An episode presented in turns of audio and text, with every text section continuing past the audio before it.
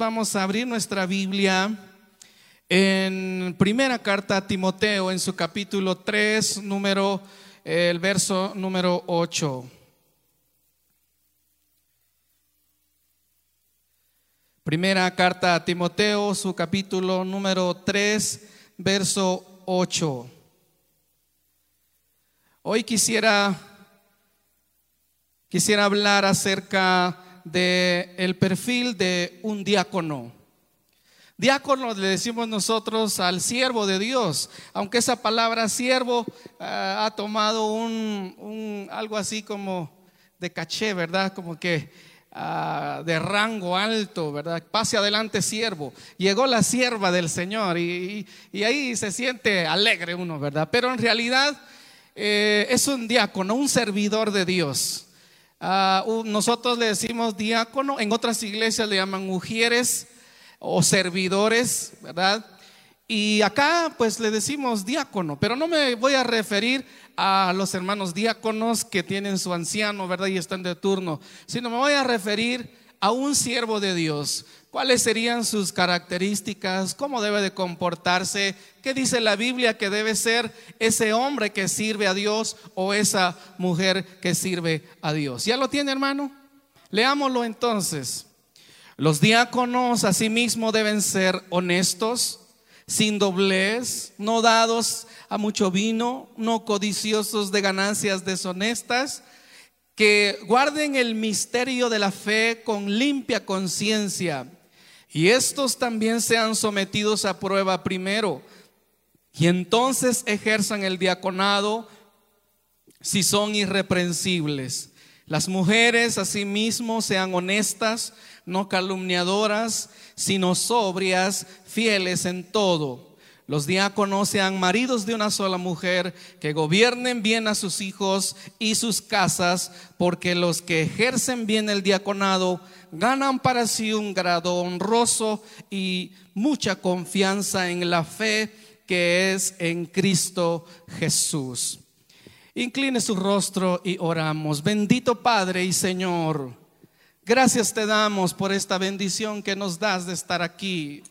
Gracias te damos porque sabemos, bendito Padre, de que tú nos has llamado para servirte. Tú nos has llamado, bendito Señor, para poder ah, trabajar en tu obra, para poder ganar más almas para ti para poder, Señor, llevar adelante a tu obra, a tu iglesia en esta temporada 2021, Señor, en plena pandemia, Padre. Tú nos has llamado a poder servirte y que nada ni nadie pueda interrumpir nuestro servicio a ti. Oramos en el nombre de tu Hijo amado Jesús. Amén y amén. Ah, si se pudo, jóvenes de multimedia. Eh, quería pasar ahí unas, unas letras. Y como les mencionaba, el tema para hoy es eh, el perfil de un diácono o el perfil de un siervo de Dios. Mejor usar esa palabra siervo. La palabra diácono no es española, sino es hebrea, digo griega, y eh, se ha jalado para, se ha como castellanizado, pero no es castellano, sino es, es griego, ¿verdad? Pero igual como las palabras ortodoncia o odontólogo, cardiólogo, son, no son palabras españolas, sino son palabras griegas. Y la palabra diácono, pues es, es una palabra griega y quisiera comenzar en esta oportunidad entonces ah, viendo acerca del perfil de un siervo de Dios.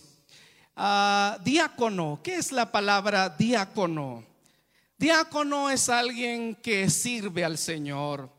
Eh, también puede verse como un esclavo, como alguien que adora a Dios, como alguien que sirve a Dios, que cuida, que atiende, eh, que tiene un ministerio de nuestro Señor.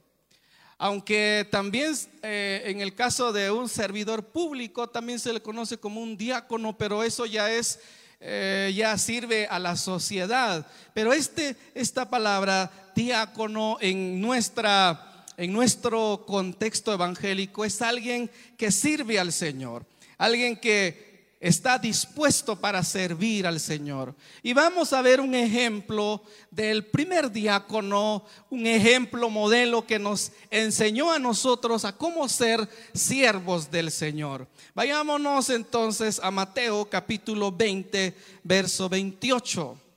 Aquí encontramos nosotros a Jesús como, como el primer siervo.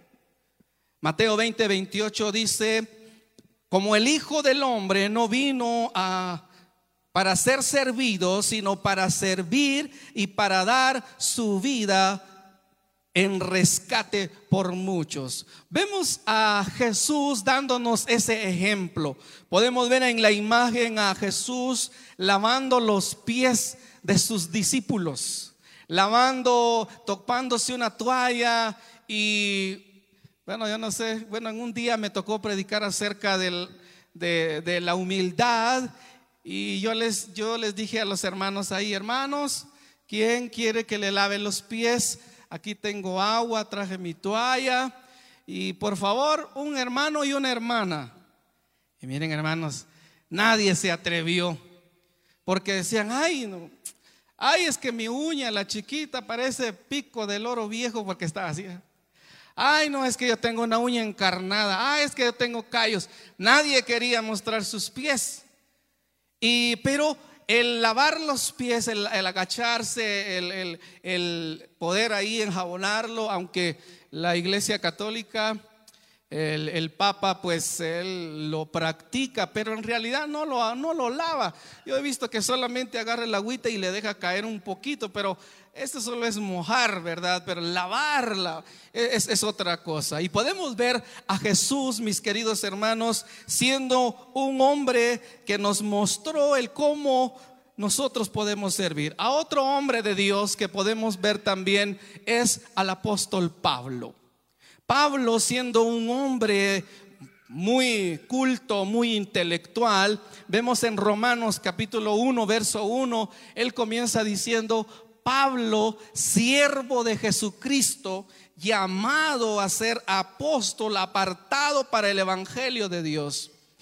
Vemos entonces cómo él siendo un hombre tan conocedor de la palabra, un doctor en la ley, vemos que este hombre se rebaja a sí mismo y dice, yo soy un siervo de Dios, soy un diácono de Dios. Entonces podemos entonces observar el ejemplo de Jesús y el ejemplo del apóstol Pablo. Ahora veamos un poco acerca del desarrollo personal de un siervo, de una sierva del Señor. En lo personal, alguien que está llamado para el servicio de Dios, alguien que está dispuesto para servir al Señor, que entra en las filas, debe ser caballeroso, debe ser de buen carácter. Porque de veras, hermanos, cuando se trata con personas, hay algunos que ya llevan años de ser creyentes, pero tienen un muy mal carácter. Todavía le sale malas palabras, todavía ahí eh, ofende a su hermano así deliberadamente. Pero alguien que quiera servir a Dios debe ser alguien de buen carácter, alguien que esté comprometido con la labor que le, que le toca hacer, alguien que se autodisciplina, que se autocorrige Debe ser alguien que sea valiente porque a la hora de servir al Señor hay cosas difíciles, hay cosas que vienen a poner tropiezo a nuestra vida y por eso un siervo debe ser valiente. Hay muchos obstáculos que superar. Alguien que quiera servir a Dios también debe tener prioridades prioridades en darle el lugar que le corresponde a Dios en su vida. El que sirve a Dios lo tiene que le tiene que dar un lugar especial. Va a tener que regresar un poco más temprano del trabajo, va a tener que ir a bañarse, va a tener que arreglarse, va a tener que correr un poco más porque alguien que quiera servir a Dios, alguien que es llamado a servir al Señor debe tener prioridades darle el lugar que le corresponde al trabajo que le han desempeñado. Las destrezas de un servidor, de una servidora del Señor.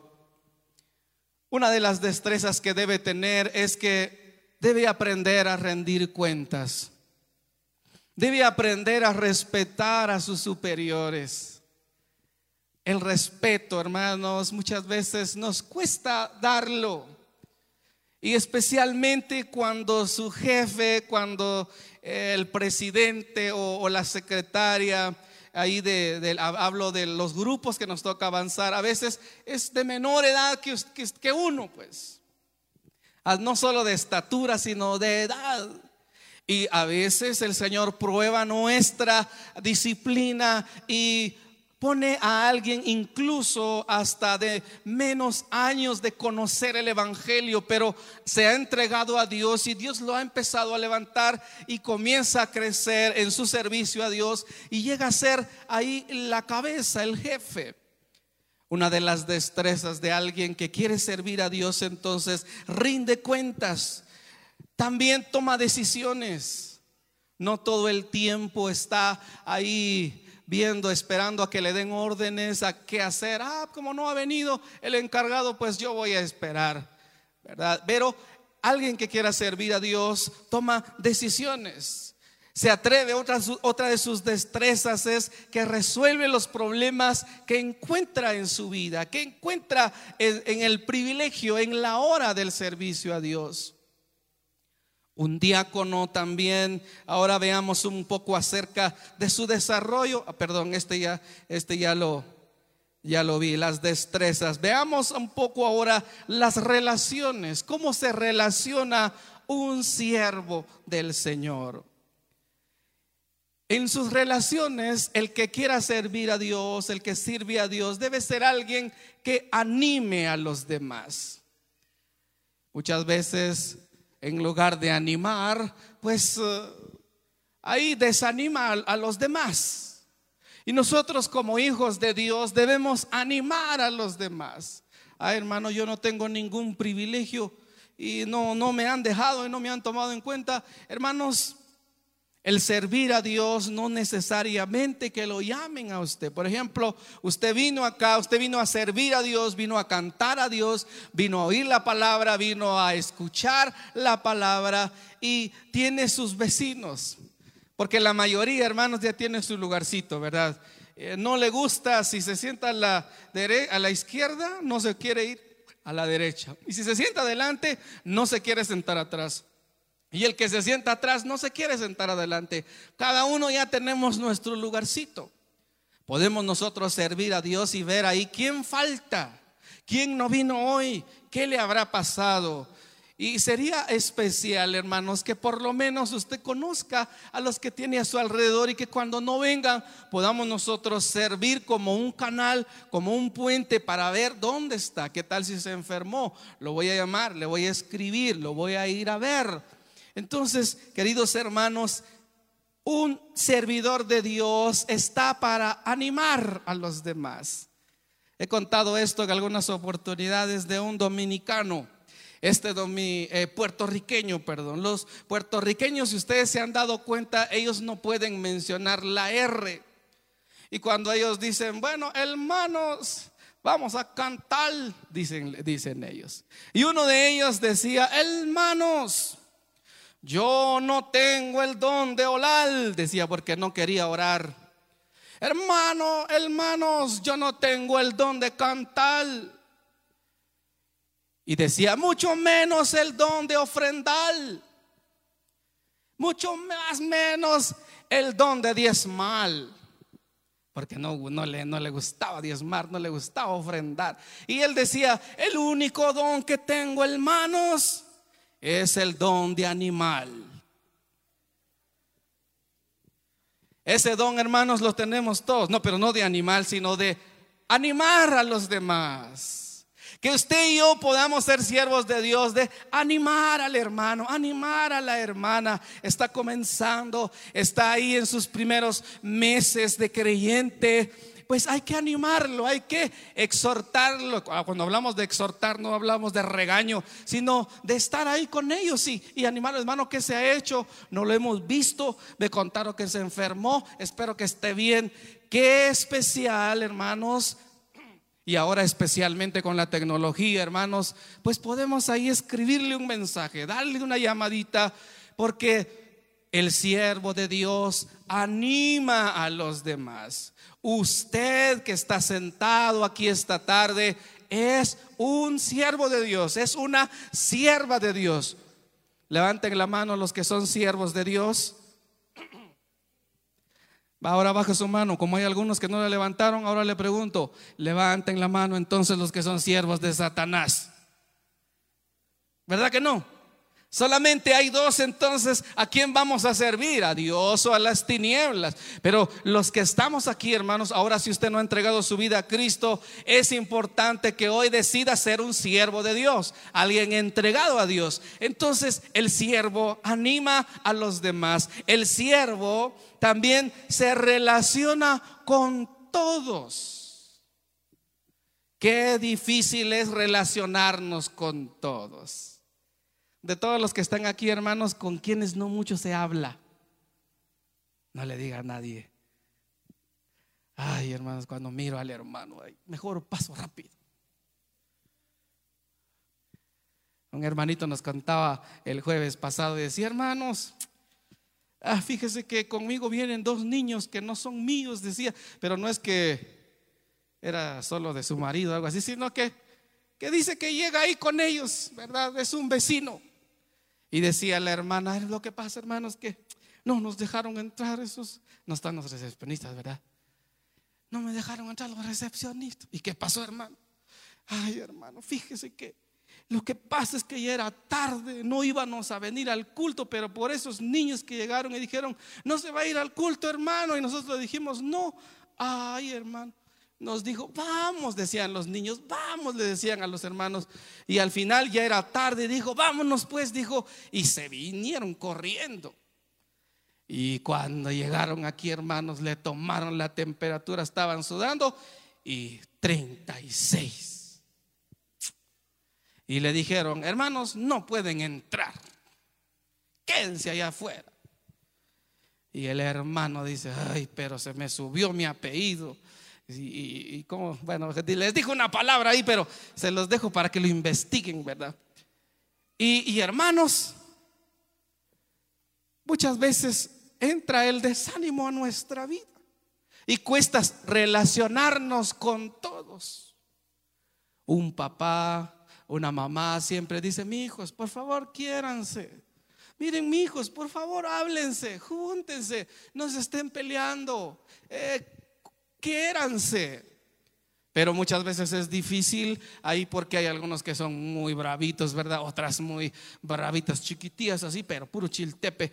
Cuidado si uno habla con ellos, ¿verdad? Y ay, miren hermanos, cosa seria, pero el verdadero siervo de Dios se relaciona con todos. Le habla a todos, saluda a todos, ahí los trata, trata de tratarlos bien a todos. Aunque por supuesto hay unos Judas metidos por aquí seguramente. Hay unos traidores seguramente, unos hijos de las tinieblas todavía, pero hay que jalarlos. Somos siervos del Señor y los vamos a traer. Entonces, un siervo del Señor, hermanos, también es un mentor. O sea, le enseña al otro. No sabe aplaudir, le dice, no, es que así no se aplaude, se hace así. Y usted le enseña. Ah, no, no encuentra el verso de la palabra de Dios. Usted ya conoce un poco más. No, es que ese está buscando por, por Apocalipsis, ¿verdad? Y, está buscando Génesis. Usted le dice, no, no es ahí, es aquí. Usted le tiene paciencia, usted lo ayuda, lo levanta. Entonces, un siervo del Señor es alguien en sus relaciones, anima a los demás, tiene relaciones, se relaciona con todo, es un es alguien de influencia a los demás, alguien de ejemplo a los demás. Podemos también ver en la palabra que leíamos en esta oportunidad que un siervo de Dios, un hombre de Dios, y cuando hablo de hombre de Dios o siervo de Dios, hablo también de la mujer, debe ser lleno del Espíritu. Cuando el pasaje que leíamos hace un momento dice la palabra del Señor que que ya estaba viendo mucho trabajo en la iglesia y los apóstoles ahí ya no podían ahí trabajar, ¿verdad? En las dos cosas. Dijeron, bueno, necesitamos hombres para el servicio de Dios llenos del Espíritu Santo. O sea, controlados no por su carne, sino controlados por el Espíritu de Dios. Un servidor de Dios también debe ser de buen testimonio. Debe ser un hombre que hablen bien de él, de ella que quieran ser como Él, como ella. Qué triste es cuando nuestro testimonio habla más fuerte que nuestras palabras, cuando nuestras acciones, pues ahí votan nuestras palabras. Necesitamos que cuando nosotros, bueno, nos que nosotros podamos ser de buen testimonio. En otras palabras, sería de buena fama. Lo que hizo en el pasado antes de conocer a Cristo, antes de su bautismo en agua, pues eso ya es cosa del pasado. Lo que interesa ahora es cómo está su testimonio. Y el que mejor nos conoce son nuestros padres porque viven con nosotros. Es el cónyuge porque vive con nosotros. Son ellos los que nos conocen. Y vale la pena entonces poder guardar nuestro testimonio cómo es la fama en su cuadra, hermano. ¿Cómo es la fama con sus clientes? ¿Cómo es la fama con sus vecinos? ¿Cómo es la fama ahí en Checampana, donde tiene su terreno? ¿Cómo es su fama ahí en el Sillá, donde está su terreno? Su vecino puede hablar bien de usted o dice, ay, no, ese va a la pente y miren cómo hace. Ay, es que eso les enseñan en la pente.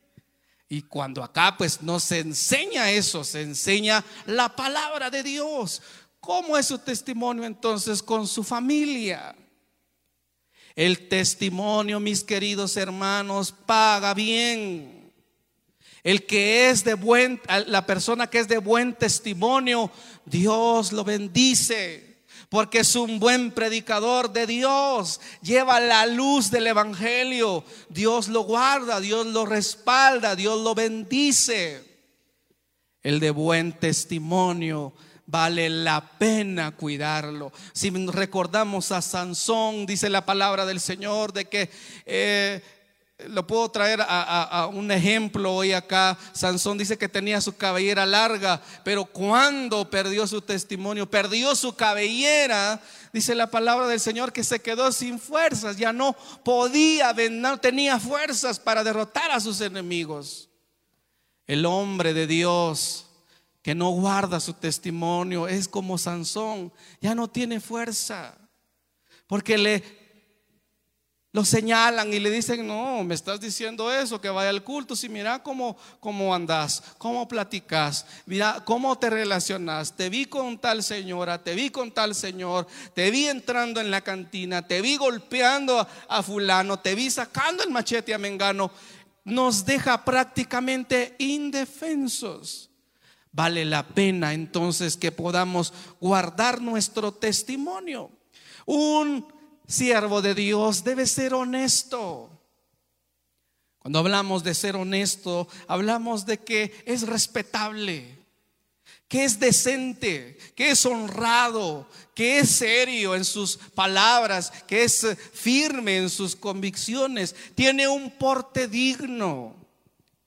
Alguien que quiera servir al Señor entonces es alguien honesto no dados al vino, dice el verso que nosotros leíamos en esta oportunidad. El, que quiera ser siervo de Dios ya no va a andar ahí a las escondidas, pues echándose su guarito, ¿verdad? Solo para calentar la garganta. El que es siervo de Dios, pues ya va, va a cuidarse. Y hermanos, hay, hay, un, hay, un, hay unos unos botes negros así con un dragón. Creo que usted ya lo conoce, esos botes negros con dragón. O el otro de Red Bull. Hay algunos dicen, ay, fíjese que Aquí cuando vienen los hermanos de la iglesia, dice, vienen antes de entrar al culto, pasan tomando un Red Bull, dicen. Un su, esa cosa grandota, ¿verdad?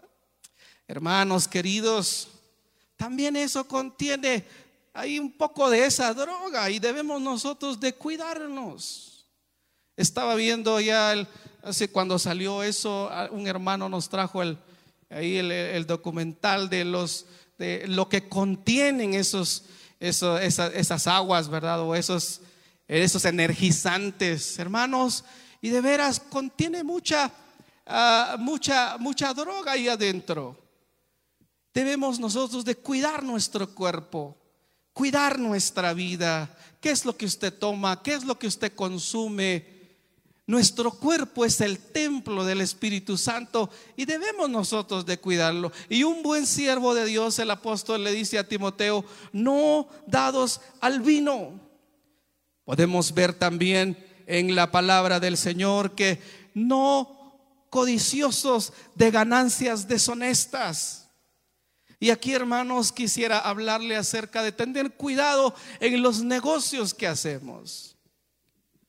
Cuidado cuando nos toca ahí hacer tratos con alguien. Cuidado con las cosas robadas, comprar cosas robadas. Es más barato, uno sabe que es robado y por eso está barato. Nosotros debemos de no ser codiciosos, de esperar un momento más que Dios a su debido tiempo dará la bendición. No debemos de aprovecharnos de aquel que está en su situación difícil, está ahí con él, ya con la deuda hasta el, hasta el copete, ya se está ahogando y uno aprovecharse del hermano, aprovecharse incluso del que no es hermano. Un siervo de Dios debe ser un hombre entonces no codicioso de ganancias deshonestas. Un siervo de Dios debe ser defensor del Evangelio. Eso no quiere decir que sea un peleonero. Un defensor del Evangelio, hermanos, podemos empezar que habla de Cristo a los demás. ¿Cuándo fue la última vez que usted habló de Cristo a alguien? ¿Cuándo fue la última vez que usted habló de su fe a, su vecino, al compañero de trabajo? Muchas veces eh, los que trabajamos con personas nos toca refaccionar un ejemplo sencillo. Y nos toca muchas veces no trabajar con mismos creyentes, sino con no creyentes. Sería bonito de dar un buen testimonio ahí, de hablar de Cristo y poder inclinar la cabeza y orar por su tostada, por su atol, por su pupusa. Yo no sé qué come usted para las 10 y dele gracias a Dios que sus vecinos, que los compañeros lo puedan ver, que usted es creyente. Que no le dé vergüenza decir que es evangélico. La labor de cada uno de nosotros como creyentes es ganar a otro para Cristo, es hablar a otro del evangelio. Pero muchas veces como Sansón nos han cortado el pelo nuestro testimonio no habla bien y nos da pena hablar del Evangelio porque en algún momento hicimos un negocio torcido y nos conocen y nos han visto. Por eso un hombre de Dios primero debe compartir el Evangelio, hablar a alguien del Evangelio. Si yo le pregunto a usted en esta oportunidad, ¿habrá alguien cerquita de su casa al que no le haya hablado de Cristo? Yo le aseguro que todos tenemos más de uno. Es necesario que nos conozcan que somos hijos de Dios, defensores del evangelio y como le digo, no no peleonero, porque cuando uno comparte su fe con alguien, especialmente si es de otra fe, de otra religión, pues salen con preguntas difíciles, salen hablando mal de los demás y, lo quieren acalorar y, y lo quieren sacar de su carril, pero hermanos, un siervo de Dios debe ser que comparte el Evangelio, alguien aprobado. No hay cosa más difícil. Aprobado podemos verlo, hermanos, que, que salimos bien en la lucha. Salimos en victoria de las situaciones difíciles que nos toca pasar. Que vean en nosotros, hermanos, que lo que decimos, también lo hacemos. Es fácil decir, hacer es otro asunto, pero que puedan ver en nosotros hombres de Dios aprobados, que pasemos la prueba, que pasemos el examen, que guardemos nuestra vida delante de los demás. Un siervo de Dios también debe de ser irreprensible. Irreprensible en palabras eh, podría ser que no tengan cola que le estén machucando, dirían, ¿verdad? Que cuando hablemos no puedan decir, ah, si el hermano así está haciendo, ah, si la hermana, ah, sí, miren, hermanos queridos, debemos nosotros de guardar nuestro testimonio, que nadie pueda ponernos el dedo, ah, si fulano tiene eso porque le quitó a Mengano, le robó a Mengano, le eh, chantajeó a su papá, a su mamá o a su hermano. Miren hermanos, que no nos pongan ese dedo. Y muchas veces hermanos perdemos nuestro poder para hablar de Cristo a alguien más porque nuestro testimonio está mal. Y esta tarde la, la, palabra nos recuerda a nosotros que todos los que estamos aquí, si entregamos nuestra vida a Cristo, debemos de ser irreprensibles, rectos derechos. Vivimos nosotros para Dios, somos representantes de nuestro Dios. También dice la palabra del Señor, marido de una sola mujer. Vivimos en, en el cáncer del adulterio. El adulterio ha traído mucho desastre al matrimonio, muchos dolores de cabeza en el matrimonio. El adulterio cuando entra en el hogar, hermanos, es un cáncer que va comiendo y va comiendo hasta que destruye el matrimonio. Y el siervo de Dios debe ser marido de una sola mujer. Hermana, cuide a su marido. Porque allá afuera hay lobas también, no solo lobos, hay lobas que quieren aprovecharse de su marido. Y maridos, hay a cuidar a la esposa a cuidarla. También ella necesita ese amor suyo. Y mujer, su marido necesita su respeto. Cuídela.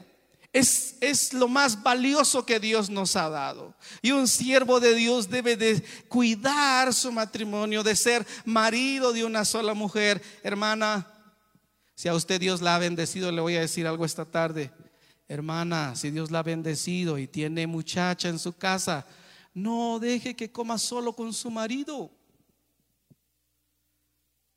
Ay, ahí que le dé la muchacha, yo ahí vengo más tarde. No, hermana, eso es peligroso. ¿Cómo se le ocurre a alguien dejar a su marido comiendo con la muchacha? Y viceversa, hermano, si Dios lo ha bendecido, ya no le da tiempo llevar a su esposa donde tiene que ir Ay, hermano, no lo mande con el chofer. Eso no se manda, hermano, eso no se hace. Eso es peligroso. Y muchas veces, hermanos, somos los responsables cuando no cuidamos nuestro matrimonio. El siervo de Dios debe ser marido de una sola mujer. Tenemos ahora las redes sociales que es muy fácil mandar un mensaje, es muy fácil ponerle ahí a una hermana, ¿verdad? Me encanta. Es bien fácil ponerle ahí a alguien pues, un like ahí, ¿verdad? Está ahí mostrando su nueva foto de perfil. Ay, hermano, eso no es pecado, le doy un like. Ay, quien dice, hermano, se atrevería a enseñarnos su Facebook y lo ponemos aquí a ver a quienes les ha dado like a quienes les ha dado me encanta, me enamora, me gusta. ¿Verdad que eso ya, ya nos pone a temblar? Debemos de cuidarnos, hermano. El WhatsApp es una bendición, pero nos puede llevar a caminos torcidos y debemos de recordar que el siervo de Dios, la sierva de Dios, debe ser marido de una sola mujer. No se pueden dos. Alguien dijo, yo no sé por qué Dios solo sacó una costilla de, él. Si tiene 20, ¿cuántas costillas tenemos? Como 30 y algo por ahí. ¿Por qué no sacó más? Pero solo sacó una. Así que aguántese con la que escogió, hermano. Hermana, aguántese con el que escogió. Porque además su mamá le decía, no, mi hija, él no, él no, y usted necia se fue para allá. Así que ahora denle gracias a Dios. Le tocó un huesito, huesito, haga caldo ahí, hermana. Así que disfrútelo, es suyo, usted lo escogió para toda la vida, usted prometió serle fiel en la salud, en la enfermedad. Ya no se puede, repetition, hermano. Así que lo que agarró, agarró. Lo que escogió, escogió maridos de una sola mujer. Trae una bendición maravillosa el poder guardarse en el matrimonio. El adulterio es el pecado más sabroso, pero al final del adulterio hay un gran canasto de culebras. El adulterio es suave. Es el pecado, como les digo, más sabroso. Si usted ve a los bolos que comienzan a tomar, a los bolos, a los que comienzan a tomar los jóvenes, Ahí el primer trago, usted ve su cara, pero y escupen. Eh, chupa limón, chupa limón. Aquí hay sal, ¿verdad? Para que no sienta tanto. El que comienza a fumar, un jalón, un jalón, y ahí está. Es feo. Ah, pero el adulterio no es así.